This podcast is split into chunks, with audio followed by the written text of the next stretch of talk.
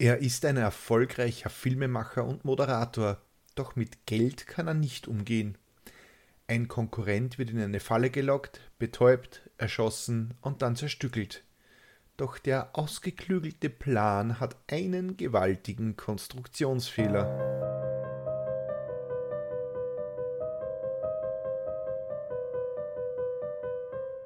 Willkommen bei Mörderisches Österreich, dem Podcast über historische Kriminalfälle aus eurer Umgebung. Anhand von zeitgenössischen Berichten rekonstruieren wir die größten Verbrechen der Geschichte Österreichs und darüber hinaus. Am Ende gibt es noch den Klugschiss zum Schluss. Mein Name ist Peter und ich bin im Brotberuf Journalist. Unser heutiger Fall ist einer dieser darüber hinaus Fälle, denn er führt uns nach Budapest. Die geografisch Bewanderten unter euch werden jetzt zu Recht feststellen, dass es sich dabei um die Hauptstadt Ungarns handelt. Ich wiederum argumentiere, dass der Begriff mörderisches Österreich auch für die ehemaligen Kronländer gilt. Und das bringt mir jetzt fix wieder böse Kommentare ein. Ähm, nein, wie schon in Folge 17 mit Frederik Mors ist Budapest zwar der Schauplatz, aber keine Sorge, das Morden übernehmen schon meine Landsleute, die Österreicher. Die sind heute ein wenig speziell, um nicht zu sagen prominent. Ein ehemaliger Moderator und Jugendstar des ORF, also des österreichischen Rundfunks, fasst einen ausgeklügelten Plan, einen Konkurrenten aus dem Weg zu schaffen und will nebenbei noch dessen Millionen kassieren. Er lockt seinen ehemaligen Kollegen in eine Wohnung, erschießt ihn und zerstückelt die Leiche. Doch er hat den klassischen Fehler eines Amateurs gemacht. Er hat zu viele Komplizen mit in seinen mörderischen Plan geholt. Ausgerechnet seine Ex-Geliebte wird ihn schwer belasten.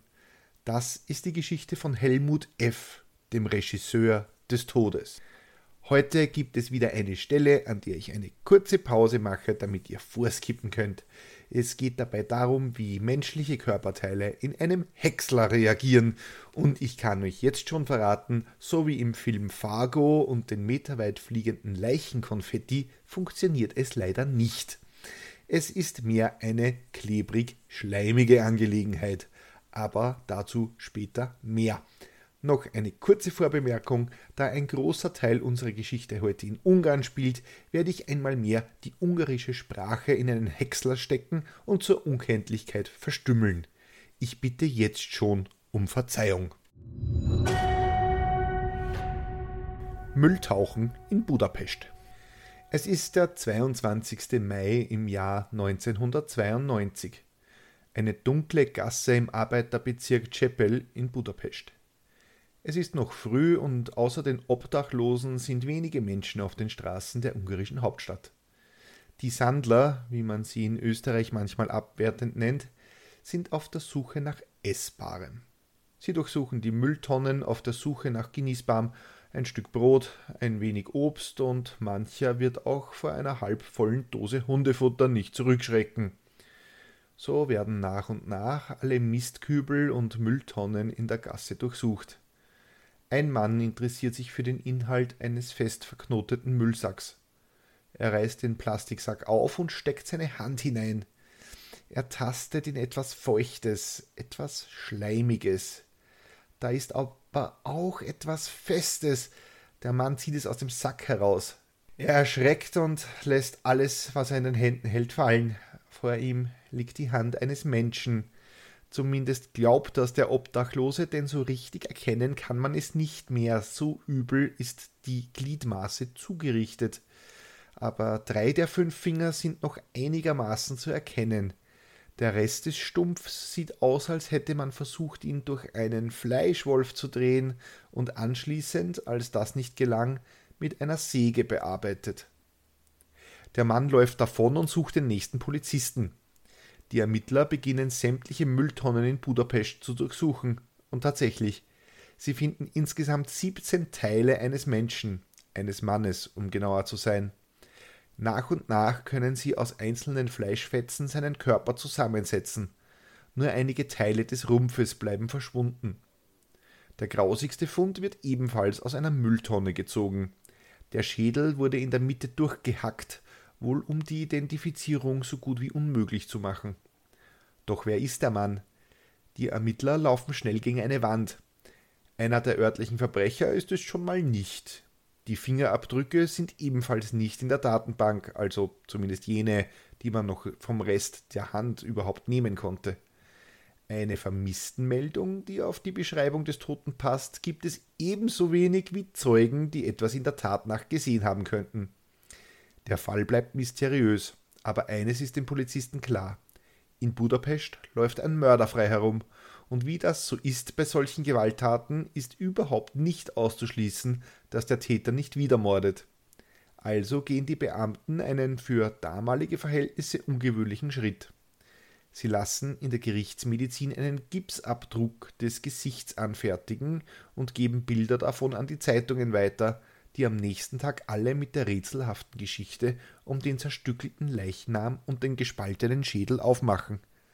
Doch nichts passiert. Gesichtsvergleich in Wien. Ortswechsel etwa 240 Kilometer weiter nach Niederösterreich. Im berühmten Speckgürtel rund um Wien sitzt eine Frau bei ihrem Morgenkaffee. Sie ist Ungarin und blättert deshalb eine ungarische und eine österreichische Zeitung durch. Die Zeitung aus Ungarn behandelt den Mord in Budapest ebenfalls auf Seite 1. Da fällt der Dame der Gipsabdruck auf, der das Gesicht eines Mannes, wenn auch mit einem Spalt in der Mitte, zeigt. Moment, das kommt mir bekannt vor. Das habe ich doch gerade gesehen, denkt sie sich. Sie blättert noch einmal die österreichische Zeitung durch. Da, diese kurze Meldung über einen vermissten Mann aus Wien. Der sieht doch genauso aus wie der Gipsabdruck in der Zeitung in Ungarn. Die Leserin ist perplex. Kann es sein? Und bevor sie den Gedanken als völlig absurd wegschiebt, ruft sie dann doch die Polizei.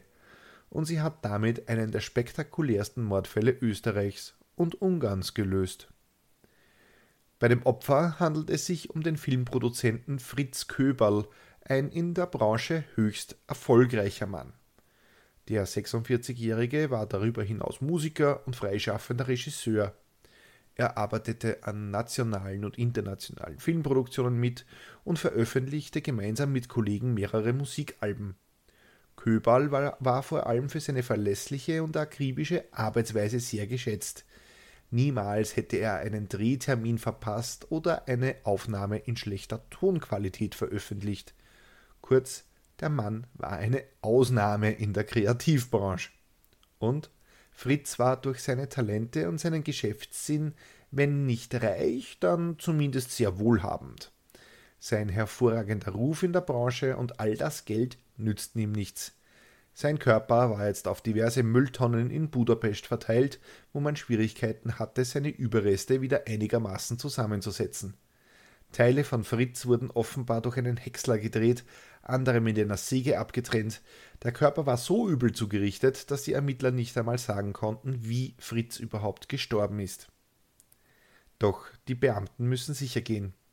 Sie dringen in die Wohnung des verschwundenen Mannes ein. Sie sind auf der Suche nach Fingerabdrücken, um die Identität ein für alle Mal zu bestätigen.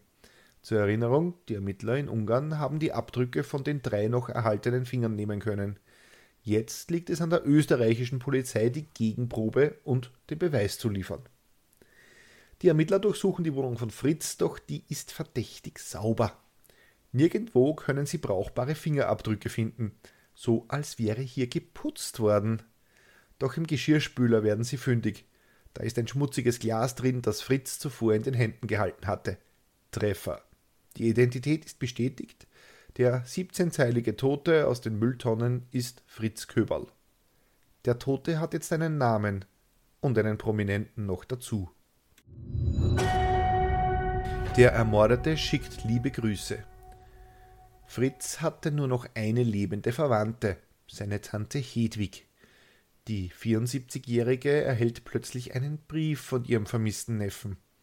Er habe die Liebe seines Lebens gefunden und er wolle nun die Gelegenheit nutzen, um mit ihr die schönsten Orte der Welt bereisen. Um die Firma und sein Vermögen werde sich ab sofort ein Treuhänder kümmern. Fritz hat genug. Er und seine neue Frau, eine gewisse Bila oder Biljana, werden aussteigen. Sie soll sich keine Sorgen machen, also die Tante Hedwig. Alles Liebe und Baba. Am 23. Mai 1992 ruft Fritz seine Tante sogar an. Es gehe ihm gut, er sei glücklich mit seiner Bila und sie verreisen jetzt. Vierte Tante! Was die alte Tante Hedwig da noch nicht weiß, ihr Neffe oder das, was von ihm übrig ist, liegt da bereits seit über 24 Stunden in der Gerichtsmedizin in Budapest. Das hält ihren Fritz aber nicht davon ab, vier Tage später noch einmal anzurufen. Er ist jetzt mit Biljana gerade in Belgrad. Voll schön hier, alles super. Und geht das mit der vermissten Anzeige, das soll sie doch verschwinden lassen. So ein Blödsinn. Ihm geht es doch gut. Ich melde mich wieder, Bussi, Papa. Tante Hedwig kommt das alles komisch vor. So redete ihr Neffe üblicherweise nicht und die Stimme war auch irgendwie seltsam. Zitat.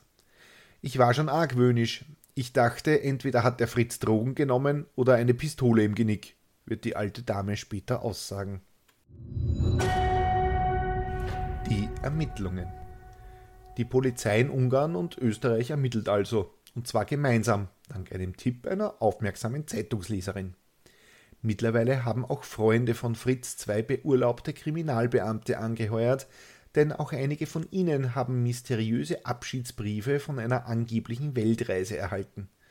Ganz ungewöhnlich für Fritz, der nie ein Filmprojekt einfach so aufgeben würde, und der soll plötzlich von einem Tag auf den anderen verreisen? Niemals. Also beauftragen sie zwei Ermittler, das Netz um den Mörder wird enger, es ist nur eine Frage der Zeit. Während in Österreich Tante Hedwig vor der Polizei aussagt, dass sie von ihrem toten Neffen angerufen wurde, schaffen die Ermittler in Ungarn einen Durchbruch. Sie können tatsächlich Zeugen finden, die Fritz gemeinsam mit einer schönen, schwarzhaarigen Frau in eine Wohnung in Chapel gehen sahen. Den Ermittlern fällt es daraufhin leicht, die fragliche Wohneinheit zu finden. Sie ist nicht an eine Privatperson, sondern an eine Filmfirma vermietet. Die hat die Wohnung wiederum an einen Herrn aus Ungarn weitervermietet. Sie brechen die Türe auf und finden darin eine grausige Szenerie vor. Zwar hatten die Täter offenbar versucht, die Wohnung zu putzen, taten das aber so oberflächlich und hektisch, dass die ungarische Polizei Mühe hatte, überhaupt alle Spuren auszuwerten. Ich habe vorhin erwähnt, dass einige Stücke von Fritz noch fehlten. Nun, die wurden jetzt in der Wohnung gefunden. Neben einigen Einschusslöchern fanden die Ermittler im Bad eine grausige Szenerie. Überall war Blut. Offenbar haben die Täter versucht, den Körper von Fritz in der Badewanne zu zerteilen. Die Privatermittler sind ebenfalls nicht untätig. Wenige Tage nach dem Mord wird am österreichischen Konsulat in London eine Vollmacht unterschrieben. Von Fritz Köberl, dem Toten. Außerdem hat Fritz, der Tote, ein Hotelzimmer gemietet. Die Ermittler fliegen nach London, ermitteln im Konsulat. Dort wurde ein gewisser Gabor P. als Bevollmächtigter für das Unternehmen und das Vermögen von Fritz eingesetzt, von ihm persönlich mit seiner Unterschrift. Die Ermittler durchsuchen das Hotelzimmer, das Fritz angeblich nach seinem Tod angemietet hatte. Sie finden Hautkleber, Verkleidungen, eine Perücke und einen falschen Bart. Ein Bart, der jenem, den Fritz zu Lebzeiten trug, verdammt ähnlich sieht. Der Schluss liegt nahe. Offensichtlich hatte sich jemand als Fritz Köberl verkleidet, war nach London geflogen und hatte dort einen gewissen Dr. Gabor P. als Bevollmächtigten eingesetzt. Die Geschichte wurde immer absurder. Da kam die Meldung aus Ungarn, dass der Tatort die Wohnung in Chapel gefunden wurde, gemietet von einer Firma. Und die hat die Wohnung weiter untervermietet. An wen? Richtig erraten. Gabor P. Die Hinweise häufen sich. Ein Freund von Fritz hat vor der Polizei eine Aussage gemacht. Anscheinend hatte der Filmemacher große Angst vor einem Kollegen namens Helmut F. Wenn mir etwas zustößt, dann wahrscheinlich, dann war es wahrscheinlich der Helmut F., soll Fritz einmal zu seinem Freund gesagt haben. Na, wenn das nicht verdächtig ist. Die Ermittler graben weiter und jetzt, ratet mal, jetzt ratet mal, wie der beste Freund von Helmut F. heißt.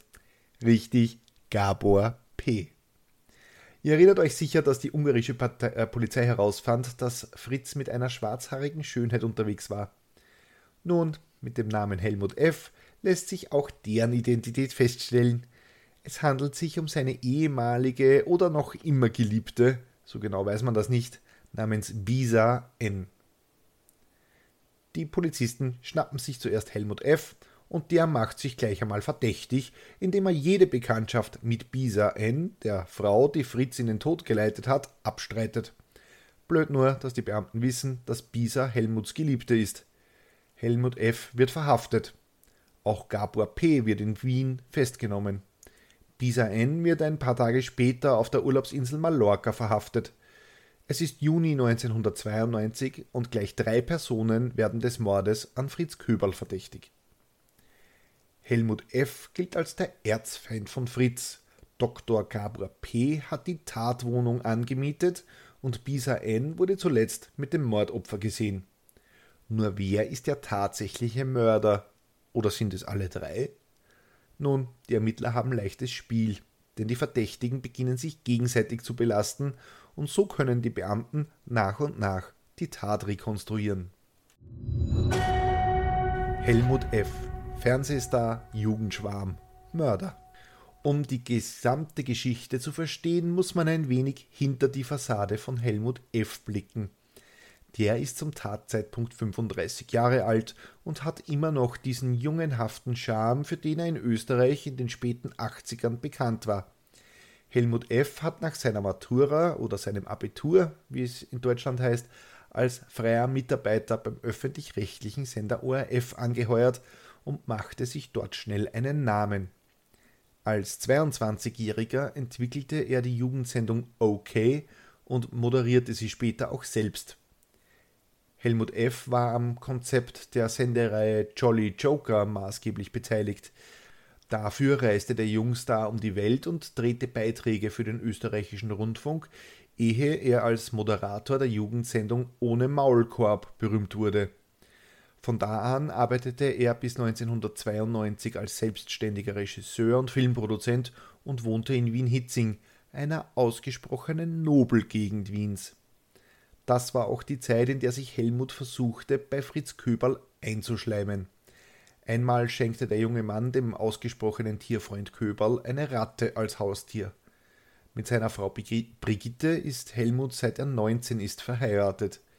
Die beiden bekommen zwei Kinder, eines adoptiert das Paar aus Indien. Ähm, ich selbst kann mich, glaube ich, an einige Sendungen mit Helmut F. in meiner Kindheit erinnern. Und ja, ich bin offensichtlich alt.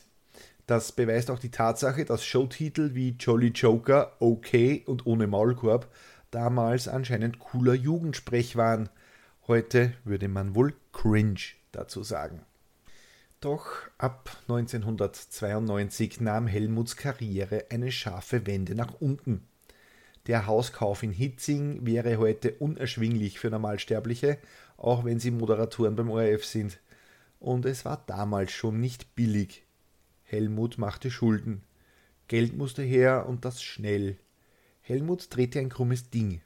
Im Auftrag des Sozialministeriums soll er 1991 einen Werbefilm drehen. Tatsächlich kostet der Film rund 100.000 Schilling. Das sind etwa 14.000 Euro nach heutigem Geld. Also jetzt nicht allzu viel für solche Projekte. Doch Helmut verrechnet über seine Filmfirma Albatros dem Ministerium rund 700.000 Schilling also genau das Siebenfache oder heute 98.000 Euro. Und das ist schon eine ganz andere Hausnummer. Den Erlös teilte Helmut mit einem verantwortlichen Beamten. Und jetzt ratet, wer ihm auf die Schliche kam. Richtig, Fritz Köberl hat nämlich ebenfalls an dem Film, Film mitgearbeitet und kannte die Abrechnungen. Jetzt stellte Köberl Helmut F. zur Rede, aber der weigerte sich, das Geld zurückzuzahlen. Köberl machte den Betrug öffentlich. Der Beamte verlor seinen Job und Helmut F. war in der Branche als Betrüger verschrien. Die Aufträge blieben aus und Helmut war pleite. Das Image des Sonny Boys und Jungstars war dahin. Helmut sann auf Rache. Rache an dem Mann, der seine Karriere zerstört hatte, indem er seine kriminellen Machenschaften aufdeckte. Fritz Köberl musste sterben. Zwei Monate nach dem versuchten Betrug am Sozialministerium hacken Helmut F. und sein bester Freund Gabor P. einen Mordplan aus. Gabor P. ist auch noch einmal einen genaueren Blick wert, denn der Doppelakademiker ist nun ja exzentrisch, um es vorsichtig zu formulieren. Der gebürtige Ungar ist gemeinsam mit Helmut F. im Club 45, einem SPÖ-nahen Verein, der später durch mehrere Morde erschüttert wurde. Mehr dazu im Klugschiss. Gabor P. gab damit an, ein guter Freund des ehemaligen österreichischen Finanzministers, Industriellen und später wegen Falschaussage verurteilten Hannes Androsch von der SPÖ zu sein. Doch der Ex-Politiker stritt jede Bekanntschaft mit Gabor P. ab. Nein, im Gegenteil, Gabor P. habe ihn verfolgt, wird Androsch später aussagen. Und, Zitat, der Mann ist seit seinem Unfall etwas eigenartig, der spinnt, sagte der Spitzenpolitiker über Gabor P. Tatsächlich hatte sich Gabor bei einem Frontalcrash auf einer Autobahn in Ungarn 1988 schwerste Kopfverletzungen zugezogen. Er lag monatelang im Krankenhaus. Bei jeder Gelegenheit zeigt Gabor P. Fotos des Unfallwracks, die er immer mit dabei hat. Andreas und Regina Zeppelzauer schreiben in ihrem Buch Die spektakulärsten Mordfälle Österreichs, Zitat. Immer wieder gerät Gabor P. in die Schlagzeilen. 1986 etwa steht er gemeinsam mit einem Waffenschieber vor Gericht. Er wird freigesprochen. Auch 1990 rückte er in den Blickpunkt der Öffentlichkeit, als das Kärntner Medienunternehmen Tele Uno AG in Konkurs geht.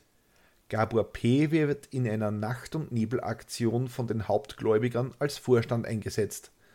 Dabei kommt es bei der ersten Pressekonferenz zur Tele-Uno-Pleite zu einem skurrilen Vorfall. Gabor P. zieht vor versammelter Presse seine Unfallfotos und stöhnt: Ich komme direkt aus der Hölle. Er klopft sich dabei mit der Faust an seinen Kopf. Aber mein Gehirn funktioniert noch.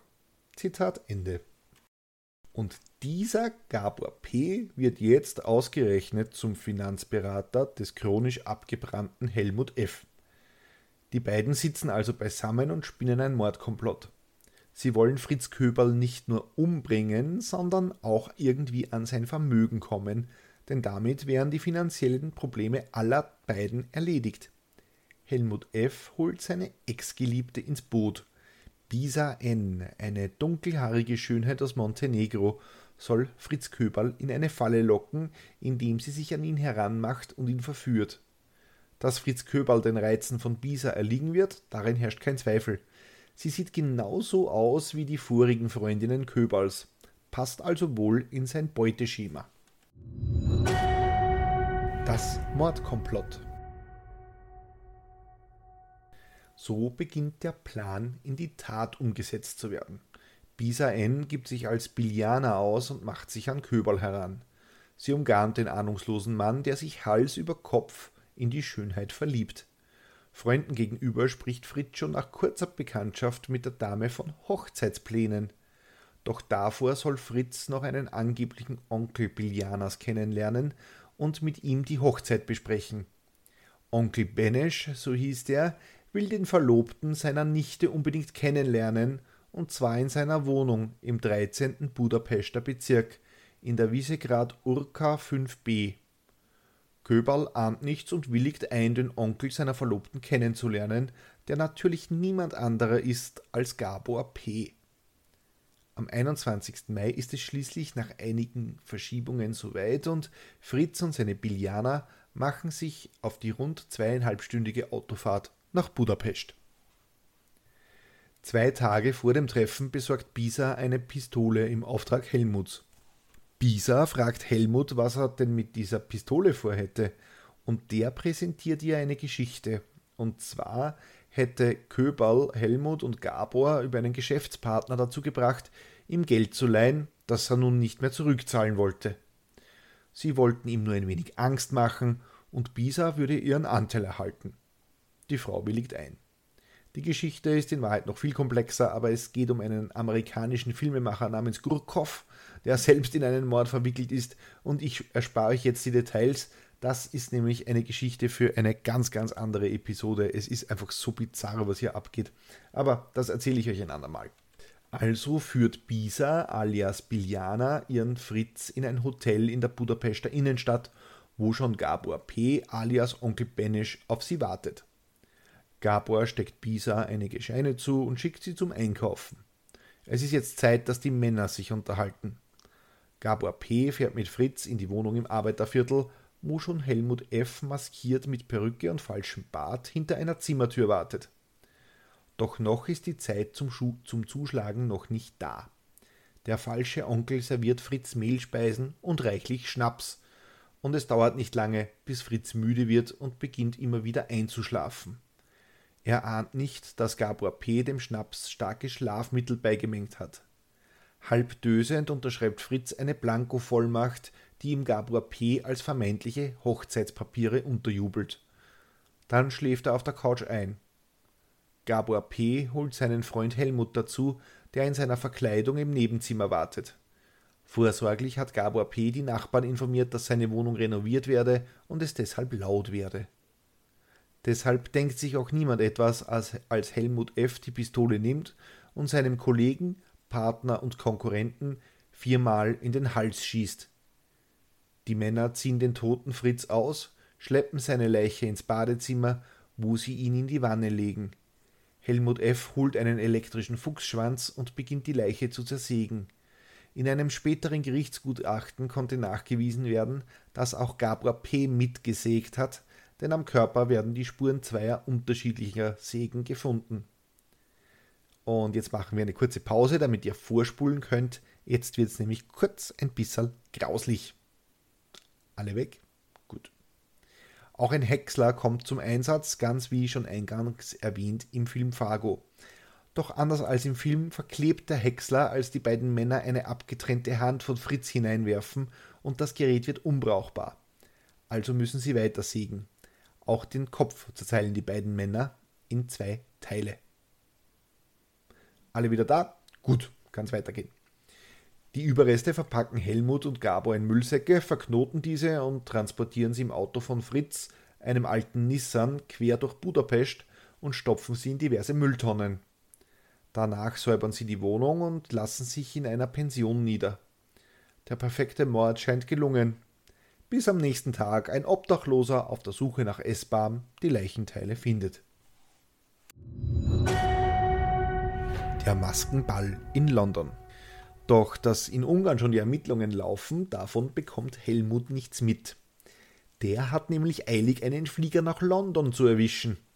Mit dem Gepäck hat er Verkleidungsutensilien aus der Filmfirma wie Perücken, Hautkleber und einen falschen Bart. In einem Londoner Hotelzimmer steigt er unter dem Namen seines Opfers Fritz Köberl ab. Er schickt eine Ansichtskarte an die Tante und geht zum Konsulat, wo er als Köberl verkleidet einen Generalbevollmächtigten über seine Firma und sein Vermögen ernennt. Gabor P. Insgesamt hatten sich die beiden Männer erhofft, so an Köberls Vermögen in der Höhe von etwa 15 Millionen Schilling, also nach heutigem Geld etwas über 2 Millionen Euro zu kommen. Doch dazu kam es nicht, denn die Polizisten waren ihnen bereits auf den Fersen. Und zurück in Österreich klickten die Handschellen. Der ORF-Kinderstar, der angebliche Vermögensverwalter und die Schöne aus Montenegro werden in Untersuchungshaft genommen. Der Prozess. Eineinhalb Jahre sitzen die beiden Männer in Untersuchungshaft. Bisa N., Helmuts Ex-Geliebte, wird bald entlassen, da sie glaubhaft machen kann, nichts vom Mordkomplott gewusst zu haben. Und wohl auch, weil sie umfassend geständig ist und die beiden Männer schwer belastet. Damit haben die Ermittler schon die ersten Hinweise. Auch dass Helmut der Mörder ist, der Fritz mit vier Schüssen aus nächster Nähe hingerichtet hat, wird bald klar. Erstens ist Helmut teilweise geständig und sein angeblicher Freund und Finanzberater belastet ihn schwer. Helmut wählt eine andere Verteidigungsstrategie und macht aus der Tat ein Spionagedrama. Ein geheimnisvoller KGB-Agent namens Boris Pietkin habe die Schüsse auf Fritz abgegeben. Warum er erst im Prozess damit herausrückt, wird Helmut gefragt. Zitat: Wir hatten große Angst vor ihm. Ich weiß von Gurkow, das ist der angebliche Drahtzieher hinter all dem, den sich Helmut ausgedacht hat, dass mit diesen Leuten nicht zu spaßen ist. Pietzkin hat mich, mit den Arm, hat mich an den Armen gepackt und angeschrien. Er hat gedroht, meine Familie umzubringen, erklärt Helmut F. Genau die gleiche Geschichte wird er später in seinem Buch zu Papier bringen. Der Titel Außer Kontrolle im Netz der Agenten. Ein Psychothriller. Und ja, dieses Buch könnt ihr bis heute kaufen. Gibt's um ein paar Euro im Antiquariat. Wie ihr euch sicher denken könnt, glaubt das Gericht kein Wort von diesem Bullshit. Warum er nach London gereist ist und was er mit dem Vermögen vorhatte, will der Vorsitzende von Helmut wissen. Der flüchtet sich in immer wildere Fantasiekonstruktionen. Na, um den Fritz am Leben zu erhalten, ungeschehen zu machen, was passiert ist. Der Richter fragt, wie man einen Mord ungeschehen machen kann. Helmuts Antwort: Sie sagen Mord, ich sage, es war kein Mord. Gut, danke für diese stringente Argumentation, lieber Helmut. Helmut scheint überhaupt immer weiter in seine Traumwelt abzudriften und behauptet irgendwann, sich an gar nichts mehr erinnern zu können. Er treibt das Spiel so weit, dass ein Gerichtspsychiater hinzugezogen wird. Der attestiert Helmut zwar ein Borderline-Syndrom, aber keine Unzurechnungsfähigkeit. Helmut F. wird am 22. Dezember 1933 unter großem medialen Aufsehen zu lebenslanger Haft verurteilt sein Komplize Gabor P. zu 20 Jahren. Am 13. Oktober bestätigt der oberste Gerichtshof das Urteil gegen Helmut und erhöht die Strafe von Gabor P. ebenfalls auf lebenslänglich. Die Begründung? Es sei letztlich unerheblich, wer die tödlichen Schüsse abgefeuert hat. Schon die gemeinsame Planung des Verbrechens lasse keinen Unterschied in der Strafbemessung zu. Also muss auch Gabor P. lebenslänglich sitzen. Einer der besten Filmemacher des ORF plante den Krimi seines Lebens, den perfekten Mord, der ihm aber nicht gelang. Und wenn ihr jetzt glaubt, die Geschichte endet hier, dann habt ihr euch getäuscht. Helmut und Gabor, das Leben danach. Helmut F. studiert in der Justizanstalt Garsten bei Steyr Theologie, ein Studium, das er sich selbst bezahlt, wie der Anstandsleiter betont. Für Aufregung sorgen die regelmäßigen Freigänge des Zerstückelungsmörders. Immer wieder wird Helmut F. auf Hafturlaub bei Spaziergängen durch Steyr gesehen und beim Eisessen in den diversen Kaffeehäusern. Helmut F. wird am 12. Juni 2009 nach 17-jähriger Haft auf Bewährung entlassen. Eine Gutachterkommission hat dem Ex-Filmemacher bescheinigt, dass eine Rückfallgefahr quasi ausgeschlossen sei. Zuvor hatte Helmut F. noch Geld in Zusammenarbeit mit einer PR-Agentur verdient, die um 750 Euro das Stück Fotos von ihm verkaufte. Fotos des Mörders. Helmut F. wurde damit zur Marke. Während seiner Haft ging er eine Beziehung mit der Tochter eines bekannten Pärchens ein, und die Frau kannte Helmut schon von Kindheit an. Ein Fressen für den Boulevard, wie ihr euch vorstellen könnt. Die letzten bekannten Aufnahmen zeigen den damals 51-Jährigen, wie er scheinbar bestens gelaunt das Gefängnis verlässt. Seine Freundin Claudia hat er mittlerweile geheiratet und seine Doktorarbeit hat er mit Auszeichnung abgeschlossen. Sein Komplize Gabor P. wurde aus gesundheitlichen Gründen vorzeitig im Sommer 2008 entlassen und arbeitet heute wieder als selbstständiger Steuerberater in Wien.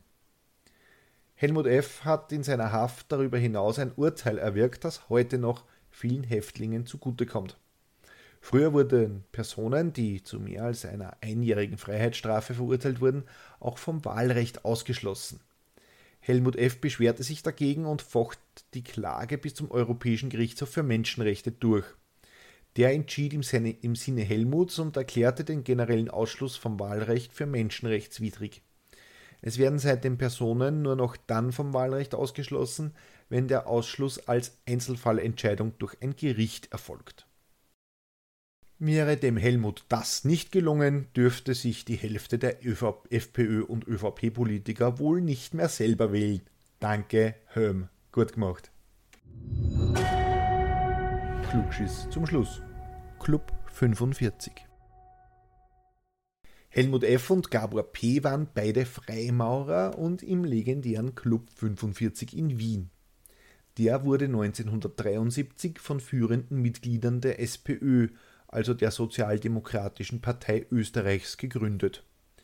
Namhafte Politiker wollten ein Clublokal ausfindig machen und sie fanden einen gewissen Udo Proksch, der soeben die Konditorei Demel am Wiener Kohlmarkt für 18 Millionen Schilling, nach heutiger Kaufkraft etwa 5,2 Millionen Euro, gekauft hatte. Die Politiker hegten die Hoffnung, dass in dieser K&K Hofzuckerbäckerei ein geeigneter Platz zu finden sei. Proksch stimmte zu und 1973 wurde hier dieser Club 45 gegründet. Der Club war eine Art sozialdemokratischer Würstchenverein, äh, ich meine natürlich ein Herrenclub, dem die Spitzen der österreichischen Politik, der SPÖ und der Wirtschaft der 70er Jahre angehörten. Am Höhepunkt, in der Zeit der absoluten Mehrheit der SPÖ, sah sich der Club als Treffpunkt der politischen und wirtschaftlichen Elite Österreichs. Im Bestseller Der Fall Lukona von Hans Bretterebner wird der Club auch als mafiöses Machtinstrument der SPÖ beschrieben, der durch ein System von Korruption, Postenschacher und Nepotismus das Land durchaus erfolgreich in Besitz nahm. Dem Club gehörten unter anderem die damaligen Minister Karl Blecher, Leopold Gratz als Außenminister und Karl Lütgendorf als Verteidigungsminister an. Der damalige Wissenschaftsminister und spätere Bundespräsident Heinz Fischer, Hannes Androsch sowie Franz Franitzky gehörten dem Club ebenfalls zeitweise an. Der Fall Lukona bereitete dem Club 45 das Ende. Der Vermittler, der Udo Proksch, hatte nämlich ein Frachtschiff namens Lukona gesprengt und einen gewaltigen Versicherungsbetrug damit begangen. Sechs Menschen tötete Proksch einfach so nebenbei. Diesem Skandal war es um den Club geschehen und der wurde 1992 endgültig aufgelöst.